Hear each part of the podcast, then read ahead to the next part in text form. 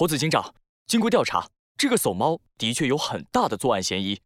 森林警察把一份档案放在了猴子警长的桌上，档案里是关于搜猫的调查。搜猫年龄二十八，因为贪污公款被犀牛老板开除，和犀牛老板发生了激烈冲突，被抓进了警察局。不过因为犀牛老板不追究，很快就释放了。放出去的时候，他扬言要报复犀牛老板。在小犀牛失踪的前几天，有好多小动物看到搜猫在小学的门口闲逛。猴子警长合上了档案，刀锋一般锐利的眼神直视前方，立刻出动，把搜猫带回来调查。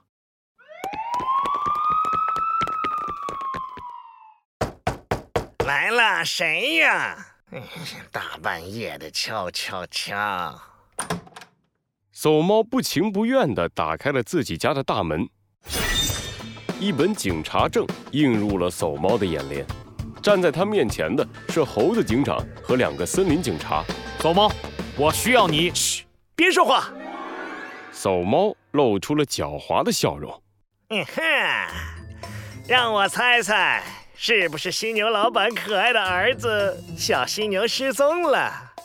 是不是带我去警察局协助调查小犀牛的绑架案呢？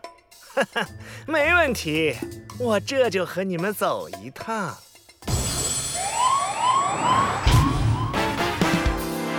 罪恶藏在谜题之下，真相就在推理之后。猴子警长探案记，时间轨迹二。我们怀疑你和小犀牛的失踪有关。猴子警长盯着搜猫的眼睛，严肃地说道：“小犀牛失踪的时候是放学时间，也就是昨天下午五点钟左右。小犀牛到家一般是十五分钟，五点到五点十五分这个时间段你在哪里？”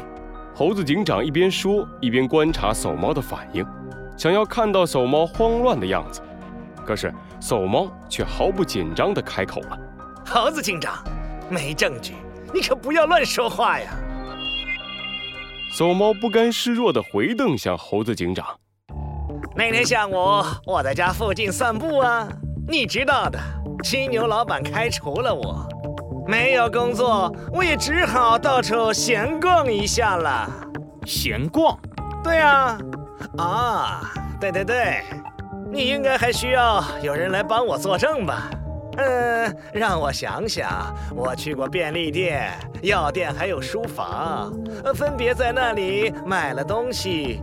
我想，那里的人都可以证明我说过的话。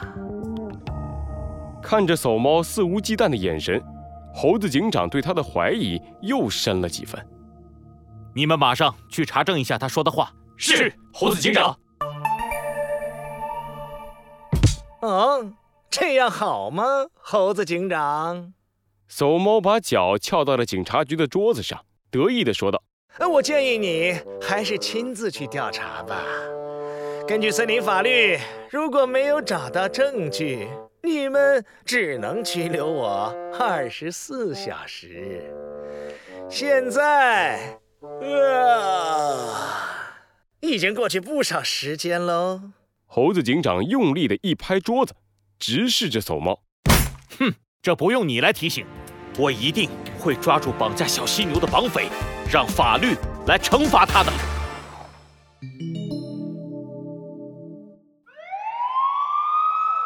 猴子警长和森林警察们开始分别调查走猫说过的地方。猴子警长开着警车来到了便利店，欢迎光临，请问您需要点什么？便利店的松鼠店员热情地招呼了猴子警长。猴子警长从口袋里掏出了一张搜猫的相片。松鼠店员，你有见过这个家伙吗？这是，这是。松鼠店员看着照片上的搜猫，想了半天，突然眼睛一亮。哦，记得，记得，记得，这家伙可烦人了。这是怎么回事？松鼠店员。松鼠店员皱起了眉头。露出了一副痛苦的表情。猴子警长，你是不知道啊，这个客人昨天来我们店里买泡面，买了泡面之后，又买了酸菜、火腿肠，总之买了一大堆吃的。呃，这应该没什么问题吧？对，光买东西当然没问题，但是他还让我帮他泡泡面、配酸菜、切火腿肠。哼，我从来没见过这么奇葩的客人。哼！松鼠店员气呼呼地抱怨。猴子警长突然想起了一件事。那你还记得他买泡面的时间是几点吗？呃，是五点钟。让猴子警长意外的是，松鼠店员一下子就说出了答案。松鼠店员，便利店每天接待那么多客人，为什么你会记得把泡面卖给走猫的时候是五点钟？因为他在我泡泡面的时候还一直催我说什么五点钟了，快一点啊！他还要去别的地方什么之类的，真是气死我了。松鼠店员的话让猴子警长紧紧地皱起了眉头。这样一来的话，走猫确实没有作案的时间。奇怪，就在猴子警长苦思冥想的时候，他的对讲机突然响了起来。报告猴子警长，调查过了，药店和书房的老板也说自己见过走猫，时间分别是五点十分和五点二十分。猴子警长收到。猴子警长心思重重地挂断了对讲机。难道我们的怀疑出了问题？走猫有确切的不在场证明，而且根本没有作案时间。难道他真的不是绑匪？所有的证据都表明走猫并不是绑匪，案件陷入了僵局。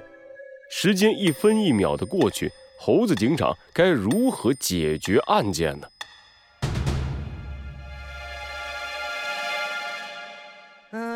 走猫在审讯室里得意地哼着小曲儿，再过不久，他就可以被合法的释放出去。嘿嘿，想不到家门口捡到的犯罪指南居然这么厉害，连猴子警长都拿我没办法。嘿嘿嘿嘿嘿嘿，等着吧，犀牛老板，我出去了就要你好看。